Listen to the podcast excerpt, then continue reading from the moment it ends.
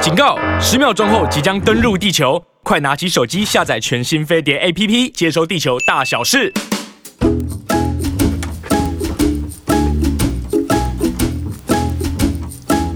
Hi, good morning，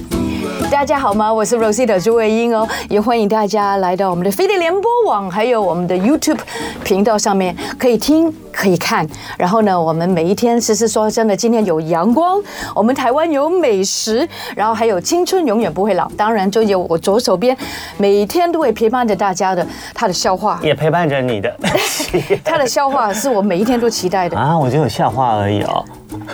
你只有提到我的笑话而你看已哦。人就是这 样子。我说你今天很帅，你就会说那我昨天不帅哦。哦对不对？然后你要想想看，你的你的笑话已经成为一个很重要的点了，好大家会 looking forward，很好期待你出现。哇，你今天很专业，穿的因为我们今天待会儿会迎来一位非常非常专业的律师。嗯，来到我们的节目中，你知道人生里面啊，你可能会常、一定会碰到两个师嗯是，的会在处理你的生活的各式各样的事情，一个就是医师嘛，对你会常常去看他；，另外一个就是律师，真的。对，我昨天才去看医师，哦， 我就发觉，真的。你怎么啦？啊你怎么啦？你关你关心你现在才关心我吗？因为你说了你去看医师，我才知道你要去看医 师。你看吧女人真的很很难哦难哦伺伺候。其实我觉得我知道这个是他的个性，他不喜欢太打扰别人的生活，但是他也是关心你，但是他关心不会是在嘴巴上面，但是如果你就说出来了，我还不关心你，就有一点过火了，对吧？嗯，也不是啦，就是真的想知道，就是哦，OK 你都你都去看医生了，当然就以朋友同事的角度就想要看一对下啊，你怎么啦？还好吗？对对对，其实我觉得就是我都会做呃定时的身体的检查，哦对不对？嗯那检查里面呢，其实就发觉自己的那个胰脏里面有个小水泡，哦，哎，我好像有听说你对这个事情。对对对小水泡有一段时间了呢。有一段时间，然后就是不断的去追踪了、 OK 对不对？因为我所以其实我是一个非常积极的人，所以这次是回诊来的，呃，不是，我就去照了一个断层扫然描。后再更追踪。哦，那个断层扫描不是开玩笑嗯的，那个断层扫描又有一个显影剂，你应该比较清楚嘛，嗯因为你已经在学理上面听过这个三个嗯字，对不对？我觉得有时候你在做身体检查的时候，你要经历有一些东西不是这么 comfortable，不是那么舒服，甚至有时候是超越你平常生活以外的一种感受。但是我觉得有时候真的要勇气跟勇敢，因为人生就是不断的有。bitter sweet，开心的，不开心的，哈、看起来你很担心显影剂哎 身体或做断层检查这件事 情。没有做完之后它不其实是开刀啊，它对，又没有哎，对，你看 吧，其实跟我的就跟我的感受是不一样，但是因为没试过的东西，总会有一点那个，有一有一点嗯没那有啦，个因焦为虑因。为你不柔会吗？不会啊，因为第一个我是。念医医对学大背学景的的，所以就对是说一些有一些有一些知识，再来就是常常知道有一些治疗是因为就是对你身体对你疾病是必要的，嗯，那你就去接受它，对然后去期待它是什么样的结果出来。所以我不对检查这件事情我不会太慌张，如果真的嗯到开刀的话，难免心里面就会有一些忐忑。哇，你真的很勇敢呢，难免，所以代表你还是很很安然的去接受所有要做的以后的储蓄因。为因为慌没有用啊，害怕没有用啊，你不要、你不嗯要就是像人家说的，你不要生病的时候最后不是。病死的是自己吓死自己的那这难免的嘛，个性啊，哦，对啊，所以我说罗西个塔是性一个就是比较敏感的人，而且对我是容易，因为以前胆小就的，人，我没胆 嘛，哦，你没有 胆，罗西塔没有胆，我没有 胆，所以我他需要大家给我胆量。因为罗西塔曾经就是做那个胆囊的切除胆囊切除，对，哎，对，真的那个时候我觉得好奇怪，我那个时候也不是胖的，嗯，然后我也觉得就很多都不应该，但是我妈妈也有切除她的胆囊，嗯嗯但是大家当然知道这种东西没有遗传，但是我觉没有得很不会遗传不会遗传，对对对对对不对对？对，你应该是因为胆囊结石的关系吧？结石，对，所以就是结石可能那个就是那个尺寸太大了，对，所以尺寸就哦因为胆囊其实很小的，所以他不得不哦就觉得还是直接拿掉比较好。是嗯因为有痛。就要去切除了，嗯，那医生都会说，如果你没痛过呢，要不要切除无所谓。但是如果你一旦有痛了，你就不要再考虑东考虑西。我还以前记得以前我们的，呃，早上的节目对不对？还记得吗？有个王医师，嗯，他就是一个给加医科家庭科医当时他跟我一哎起有这个胆胆囊，然后后来就是有那个胆结石，后来他已经切除了，他就问我你还好吗？嗯，所以他没有经历过那种非常非常痛的那个时候，嗯，所以我觉得，其实我觉得看医生也好，或者做身体检查，其实就就是避免我们以后再在慌张里面决定任何事情。好，那我也借此机会呢，跟大家分享一个就是呃医学的知识。好的就是胆囊切掉了以后，会不会你就没有胆汁分泌，影响你的消化进行呢？其实是还好的，哦因为 OK 胆囊嘛，之所以是囊，所以它只是一个袋子。对，哦，是个袋子。对其 OK 实它袋子就是来装胆汁。 OK，所以它主要的功能，它不是在分泌胆汁，嗯对，它是、哦它是你的身体分泌了胆汁以后是，那个胆汁就会储存到你的囊里面。嗯嗯，那没有那个囊了以后，胆囊拿掉了以后，你身体还是会继续分泌胆汁，哦然后它还是会进入你的消化系统，去帮助去消化一些需要胆汁来发挥作用的食物。 OK 对，所以不过那个量，因为之前你有胆囊储存着，所以表示你可以有呃多量比较多量一点的胆汁，可以让你的身体去运用。那你现在呢，就是等于它分泌出来，比较就少了到就到你的消化系统去了，分泌出来哦就到你的消化系那统去个了。狼不见了嘛，对不对？，对对，所以就是呃，它就可能就是，如果你一下吃了太多太过油腻的东西的时候，可能你那个消化系统里面的胆汁一下子来不及处理，所以就可能造成你就会有一些消化系统的一暂时性的不舒服，可能有人就会腹泻啊等等的。可是嗯但是看起来对你都还好嘛，没有那就表示你在吃上面很节制，非常节制，嗯因为我从来不吃炸的，很少很少，一一年里面不到两次嗯吃炸的东西，然后吃连煎的东西我也很少吃，嗯然后我也很少吃，说真的，一些肥肉，我最多吃肥的东西，说真的就是 omega 三，就是呃鱼的油，譬如说生鱼片，嗯，譬如说现在沙门啦，啊或者很快就有的陀螺啦，可能会吃一点，尾鱼。嗯对，还有一些什么呃什么很好什啊么什么肝啊之类的，但是所有那些很油的东西其实都没有吃。大家应该看得出，从你身材就看得出来啦。对啊， 你除了你，你就是吃什么就会影响到你长成什么样子。 对你，你吃什么你就长什么样子。对，好的。你也那是吗我我就是因为念营养的嘛，所以基本上我就是呃，应该我每一餐最常最遵照的规矩规定就是，高蛋白我一定先从蛋白质开始吃，这是很重要的我先从肉类、蛋类、豆腐类开始吃，是然后吃有时候全部肉吃完了以后，我才开始吃青菜，对或者是肉吃了一半，觉得啊吃腻了，吃点青菜，然后最后呢，我再把青菜吃完了以后，最后才扒饭。哦，所以你是这样吃法。然后最后才扒饭，然后我常常就会觉得啊，最后只剩白饭了。吃了几扒了几口以后，发现都没有其他配菜吃了，我就会剩几口饭没吃完，哦，所以反而我减少了淀粉的吸对收。，有一些人刚好相反 呢。对，就是如果你吃饭就一直扒饭拌菜的话，对就不对你很容易 Yeah 就会刺促促进你的食欲，你就会把所有的便当里面的东西都吃完。哦，这个也是个很好的对 people 哎，。哎，孙如意问说胆囊痛是什么感觉啊？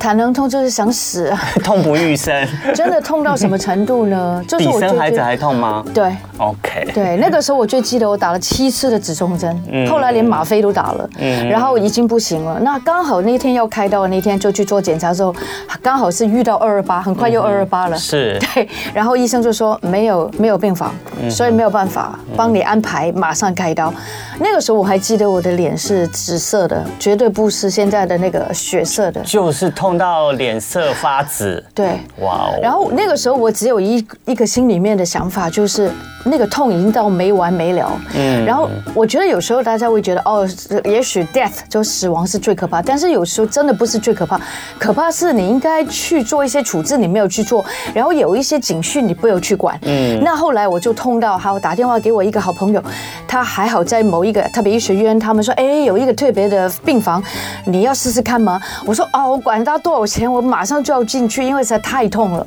后来就马上移到那边，然后马上就下午就开刀了。嗯嗯你知道当时啊，还记得那个时候有一个阿姨跟我讲话，她就说现在要麻醉了，朱小姐，你怕吗？他问我怕不怕，因为我要切除我的胆囊，对不对？我说我不怕啊，因为我知道这个，因为我就我挺喜欢麻醉的，因为我觉得麻醉就是让我就是都都不会再面对什么东西。两件事情，我说要不是醒来我是看到你，要不是醒来就看到上帝， 那有什么好怕的呢？ 然后我就不知道你不觉得我这样子的回答是很奇怪的，但是我真的不怕，我就是人家说。到那个事件要发生的时候，我就不会怕了。嗯，所以大家，我觉得很重要。其实我觉得这个经历跟经验，让大家可不可以学到一个东西，就是不要就是，呃，有病不去看医生，怕去做检查。是然后事情真的发生的时候，你就会后后悔跟懊恼，对不对，对不？要等到痛不欲生的时候才去找医师，真的不要只要有一不要点点不舒服，孙如意，那个左边腰痛哈，赶快去看看 医生，好不好？ 好哎的，呦，希望大家希望大家不要都健做。康哦，对，哎，哈。延伸好多事情哦。啊对啊，也是很多事情， 真的对，没关系啊，反正大家平常都可以在我们的《青春永远不会老》的节目里面呢，能够看到我们邀请来自各个。方面专业的医师专家来到节目中，告诉你怎么吃最健康啊，嗯怎么运动最健康啊，怎么活得最健康啊，然后身体有什么不舒服的时候，该要找哪方面的医师专家啦，来帮你减出减轻这些不舒服跟疼痛啊，就是希望大家可以跟着我们一起青春永远不会老喽。对，要讲一下发哥吗？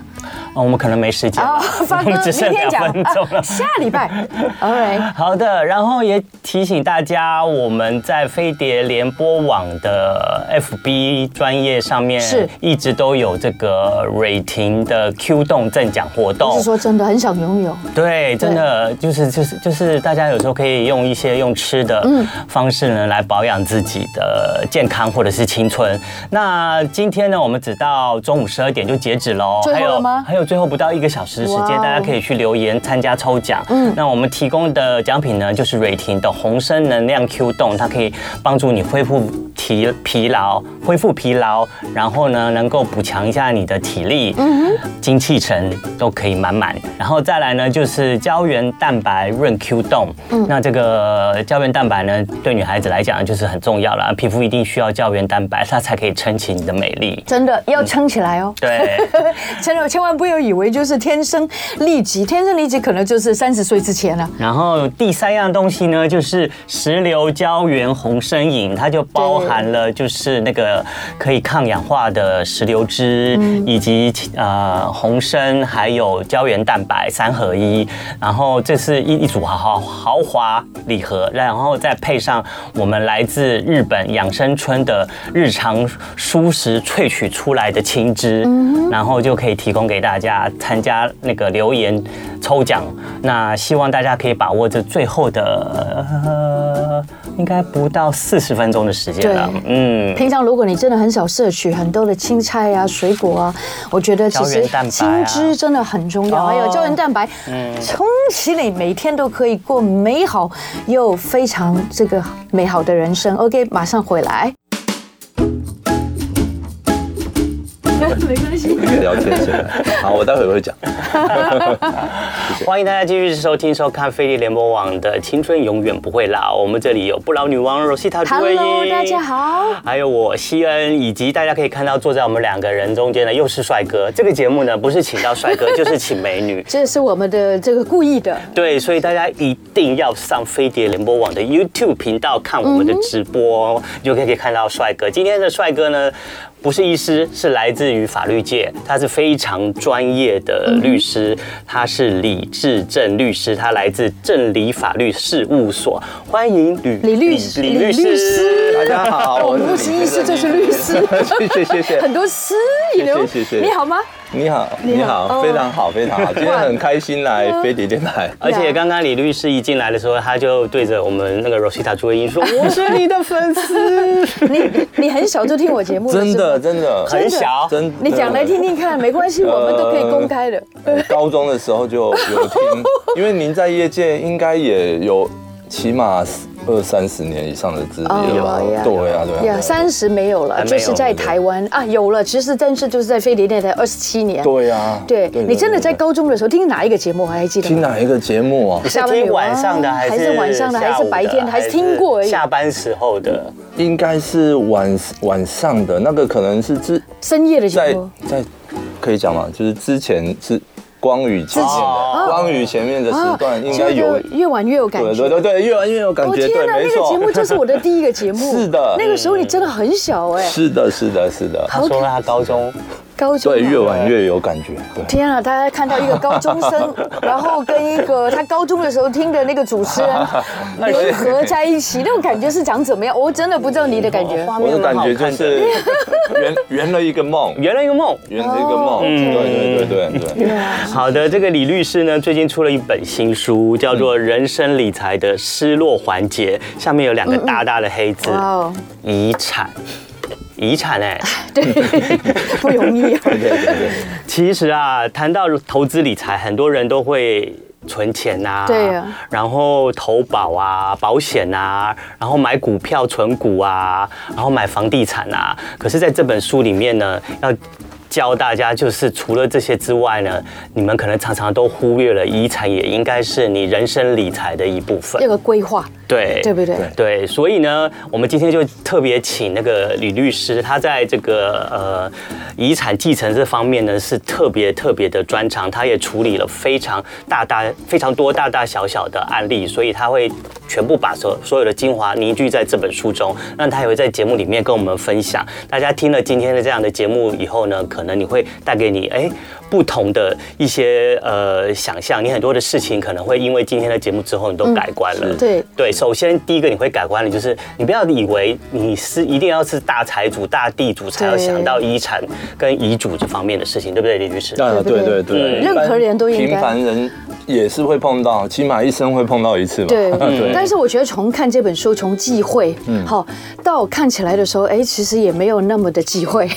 因为我相信你写这本书一定有你的理由，是对不对？你为什么会想写这一本书啊？我想这个知道一下。其实其实这个也是经过很多接触这些个具体个案之后，发现有很多人对于遗产这一块是有所误解，嗯，会觉得说，哎、好像只有一些豪门啊，或是大企业，他们会碰到遗产的问题，嗯实际上不是，一般人也会。嗯假设说兄弟姐妹之间对于这个遗产的分配，大家有意见的话，常常其实是会闹到法院的。真的对很不愉快。嗯对对尤其如果说。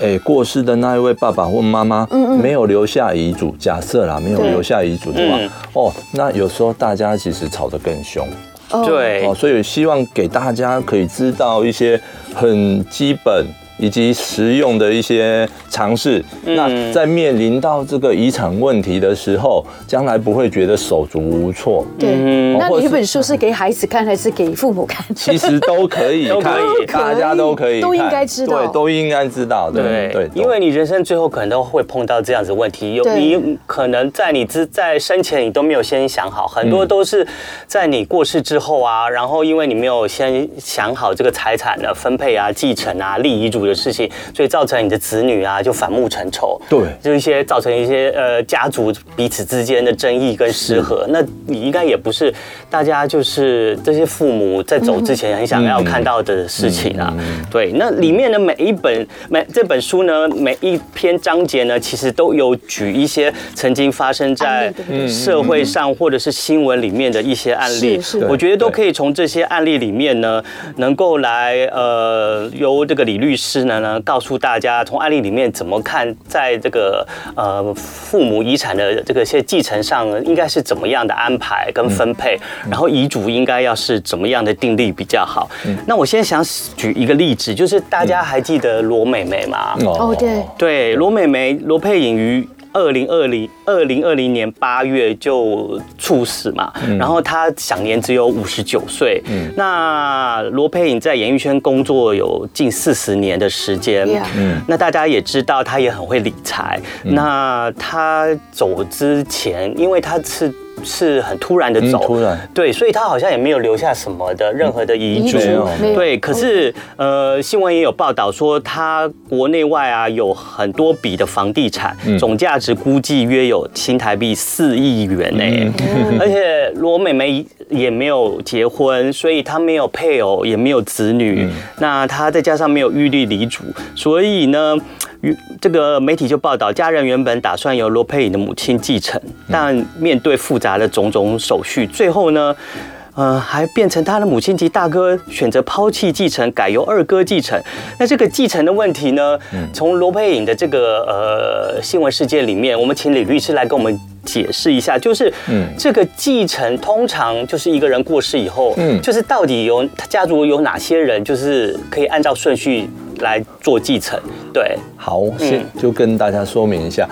原则上如果假设是有结婚，然后有就有结婚就有配偶嘛，嗯嗯，然后如果有生小孩的话，就有孩子嘛，对有孩子子女跟配偶配偶有继承权，嗯，那假设说第二第二步是假设说没有小孩没有小孩的话，对嗯那再来的继承人再来的继继承人就会变成父母，哦，哈、应该是不是第一个应该是配偶先？哦配偶是一定有。配偶所一定以只要没有离哦一婚定，配偶就一定有嗯啊，没有离婚，所有有离婚也有差哦。有离婚就没有继承权了。是哦，对原来有离婚过的这个夫妻是没有继承权，离 I 婚 see，因就为已没有经离开了嘛身份关系就所没以有了子女就是第一顺序。子女对对不对对嗯子女是第一顺序。对哦，再来是父父母母，哦如果没子父母女的话哦，再来就是父母。所以罗佩影的案件，为什么她妈妈要抛弃继承呢？，对，就是抛弃继承之后，就会变成她两个儿子。嗯，可以继承了。可以继承，那对可能他妈妈年纪大了，不不想要去，或者是没办法去处理那些因为法律的问题很繁杂，因为他四亿的不动产哎，那个要跑去上海， 跑去美国处理，对啊，对，哦那没办法所太以说太繁琐了。对，所以他们可能是希望说，哎，就由二弟去处理，嗯让二弟直接继继承，要不哦，然明白。哦，那个会变成很麻烦哦。哦，所以他的利益是这样，所以了解了，嗯就是其实就是他妈妈或他大哥会愿意抛弃继承，其实是也是为了让二弟去执行处理罗伯影身后的这些呃国内外财产的事情，嗯因为二哥。出力嘛，可能也要出钱去帮罗佩影去处理这些对身后的财产，对所以干脆就让罗佩影之后的所有的财产的继承权就归给二哥对，了。反正他们应该也是会照顾妈妈啦，对所以其实妈妈可能就觉得没有关系。那请问一下律师，就是说，如果他的那个呃房房地产是在外国、嗯对美国或者对在英国任何一个国家嗯嗯，他们人需要飞到那边去处理吗？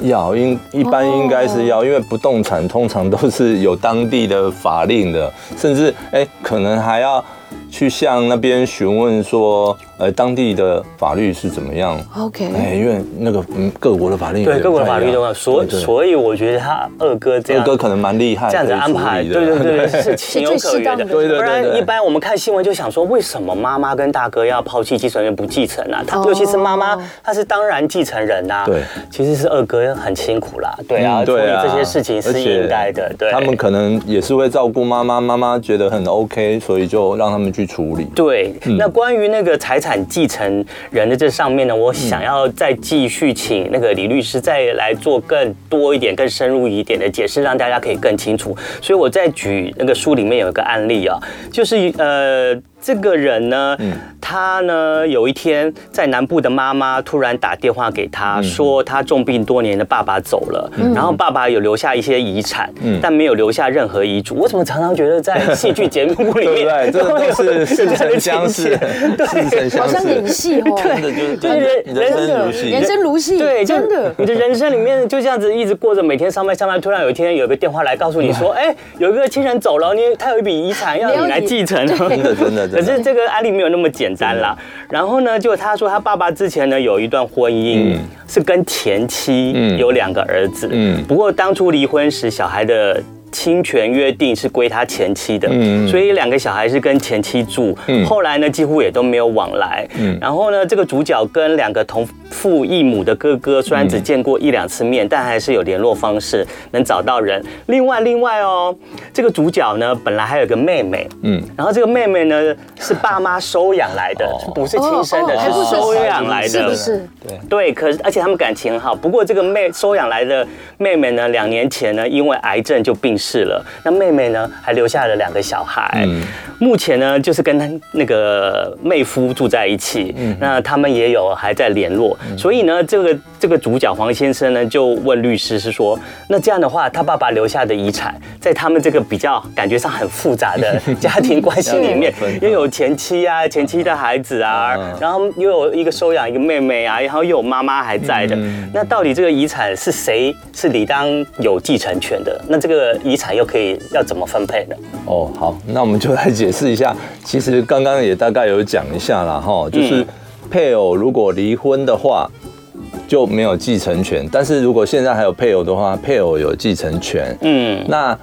这个案例中的那个当事人，他还有一个收养的妹妹，妹妹对爸爸收养收养的话，爸爸收养对对哦爸爸收养，收养在法律上是视为亲生子女啊，是吗？所以对对，所以其实收养的他也是会有继承权。嗯那有嘛，对不对？收养有，嗯，哦收养。有，所以这个是很重要。那如果妈妈就说、没有，就是我都分给呃我自己亲生的，是这个自己的那个所谓呃你刚刚说的对收养的，对他未必可以得到。但是如果他没有立遗嘱的时候，嗯之后他还是要分，除非他在遗嘱说我不要给那个收养的，对不嗯对？对，对哦但是就算他用遗嘱写说都不要给他 的话，但是法律上有一个，我们待会或许会谈到，就是所谓的保嗯留特留份。特留份，对，这特个留特留份这个份我一们定待要给会他。再再谈，对，就是 OK 嗯有有一个特留份在，所以如果是这样写，还是会有特留份的问题。那我们再先拉回来刚刚的案例好了嗯，就是刚刚那个收养的那一位，因为他已经过世了嘛，对 OK，哦，所以其实他本人没办法继承，嗯，但是他的小孩，他有两个小孩，是嗯，他的两个小孩可以拉上来，就是变成说代位他继承，这个在法律上叫代位继承，就是代替他的位置，哦，然后他去，他们两个去拿到平分那一份，嗯，所以其实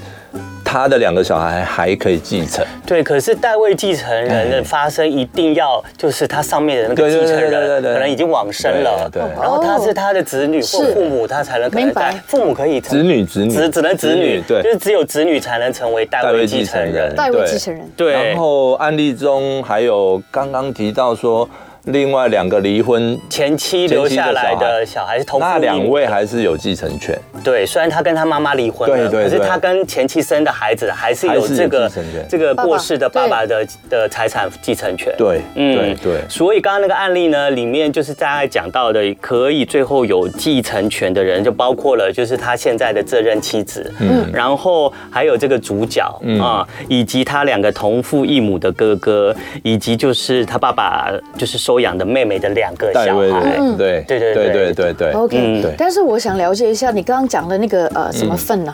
呃，就是嗯特留份特留份，嗯可不可以讲一下？因好为我们现在其实有很多人都知道自己的身份是被收养的嗯嘛，但是这个感情也一样的跟亲生的好。那这个特留份是怎么样分的？好，我就举个例对跟大家讲好了。嗯，最精彩、最大家瞩目的案例就是长隆集团的案例。嗯是譬如说，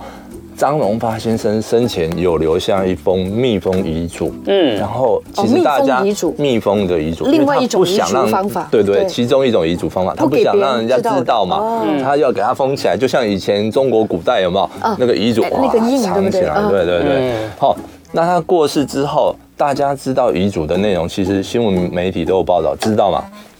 全部都要给张国伟，就是现任的新宇航嗯新呃宇空。航空啊哇，最近很夯的新宇航空，对对对，新宇航空的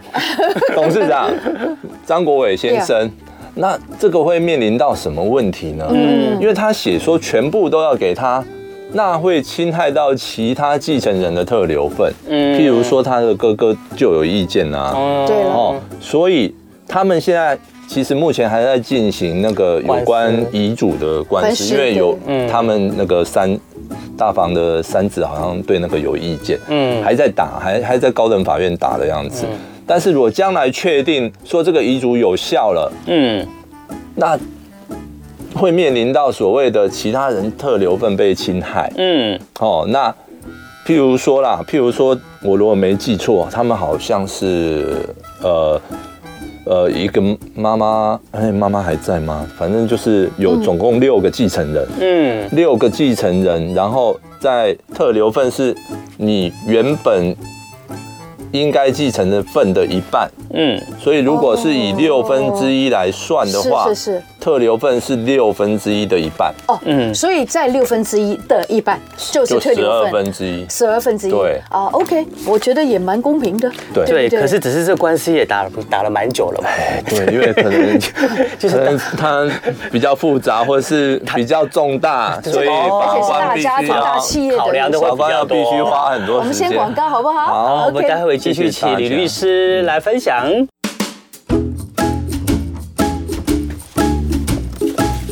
欢迎大家继续收听、收看飞碟联播网的《青春永远不会老》。我们现场有不老女王 Rosita 朱茵 Hello，大家好，我们今天有访问到的是我们的这个律师，他叫李志正，对而且他最近有本新书叫做《人生理财的失落环节》，嗯嗯，遗产，希望大家不要觉得忌讳哦，这样对不对？对，那我们刚刚也请李律师呢帮我们讲解了。其实我觉得这应该要当做你的人生的基本常识，就是在遗产上面的继承权上面，到底它的顺位是在你的呃亲属中是怎么样的排序下来的。那我相信大家刚刚听李听了李律师的讲解后，应该有一定的基础了解。接下来我想要更进一步的，请李律师再跟我们解释一下。那我们知道顺位是配偶一定是当然的继承人嘛？对是然后之后就是子女嘛，对然后之后可能排下来就是父母啊，嗯然后兄弟姐妹对啊，然后最后再祖父祖父嘛，母就按照可能是一二三四这样算下来。是那在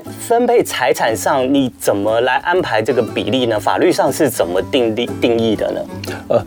呃，这个就要看说到底最后有几位继承人。如果嗯比较一般的状况的话，哎、譬如说有通常的人都有配偶或是有子女嘛，。对那如果有配偶也有子女的状况下，是大家平分。就是哦配偶跟子女一起平分。譬如嗯说，如果他他们生了两个子女，最后就是三个人，配偶对加两个子女平分，对每个人各拿三分三分之之一一。对，但是哦，OK 有另外一点要提醒大家的是，配偶的身份有一个比较特别的是，嗯配偶可以在他死亡的时候主张一个叫剩余财产分配请求权的。嗯，哦， OK 也就是说，配偶一般人的通念是觉得配偶可以先拿一半啦。哦啊，但这只是一个概略的说法。嗯嗯，那所谓剩余财产分配请求是，譬如说王永庆过世好了，是王永庆他有譬如说呃一千亿美一千亿的财产好了，嗯嗯，然后他的太太假设啦，我只假设他一个太太，嗯他的太太只有譬如说一百亿的财产，嗯那他们中间差额就有九百亿，没错，中间差额九百亿除以二、嗯等于四百五十亿。他的太太可以主张先从哦这个遗产里面拿四百五十亿，假设那个都是婚后他们赚的钱的话啦，嗯我懂我懂婚前的就不算了。嗯 OK，嗯对嗯那请问，如果孩子就是在爸爸过世的时候还、还比较小，在那个法定年龄之下，嗯对不对？那那个时候财产应该是放在那哪一个地方？放在那个配偶妈妈那边吗？ 其实孩子还是会分到，但哦嗯是魏英姐问的很好，如果还没有成年，对其实实际掌控的就是妈妈了嘛。妈妈， 对啊，对，就放在对啊妈妈那边啊， OK 妈妈可以，妈妈是法定代理人，等于说妈妈可以管她的财产。对，对，嗯嗯嗯而且我常常听到人家说，不希望孩子这么小都得到财产，啊所以他们都会有一些叫信托基金。哦对，对请问你这个是什么？啊，信托基金，譬如说，好，我举个例好了，哦，我们书上也有写，像梅艳芳，嗯对哦，您非常熟的呀梅艳芳小姐的案阿妹例，对她当初。在过世的之前就有留下遗嘱，在信托公司那边留下遗嘱。 ？OK，然后写说他的遗产，嗯哦，要信托。信托出去给信托公司，然后信托公司每个月在，因为他知道他妈妈很会乱花啊，不好意思，我不是在说他坏话，哦对我知道或是他的新闻有哥写哥会赌博干嘛嗯哦的啊，OK，有一些他们忧一下虑子对耗尽嗯，所以就做一个信托，哦，然后 OK 让他们不能一不下能子直接拿到那么多一下子钱，对对对，要慢慢的，对。对，所以星座基金就是慢慢分配吗？是对这个意思吗？就是说，信托由信托公司来控制这个钱。哦，OK 哦，像像那个谁，香港艺人那个大那个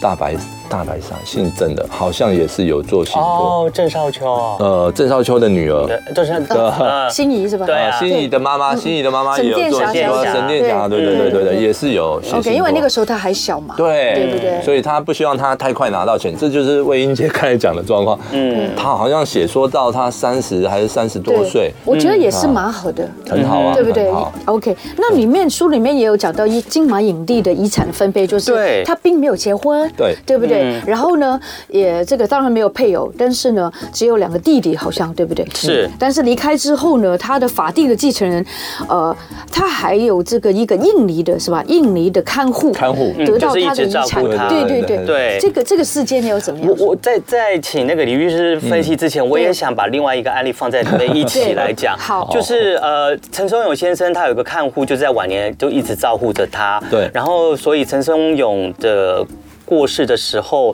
呃，理论上法定继承人就是他两个弟弟，可嗯是好像陈松勇在遗产分配上，他有在生前有一些不同的想法，嗯嗯然后所以呢，这个看护他想要分一些遗产给这个看护，嗯那另外呢，还有就是呃，艺人小鬼也嗯是在二零二零哦 yes 年，就是哎不幸就突然就离世真了，的就突然的那小鬼的父母早就已经离婚，他是由父亲抚养长大的。嗯小鬼过世以后，留下一栋位于台北市的北投区的房产。那可是小鬼也有一个就是交往多年的女朋友，嗯那两个人呢也一起相处，虽然没有结婚，可是两个人都一起相处，所以就会有也有一些就是继有关继承上的法律的问题想请教。嗯像小鬼这样的情形，那他女朋友有没有办法就是继可承以任何继东承西小鬼？贵的遗产，还有陈松勇他的印尼看护啊，陈松勇是有心想要把他的遗产托付给他，那小鬼是临时走了，可能还没有提早安排。那这两个案例合在一起看，就是他不是你家族的亲人，对可是他一直长期在照顾你的呃生前的生活，跟你有情感的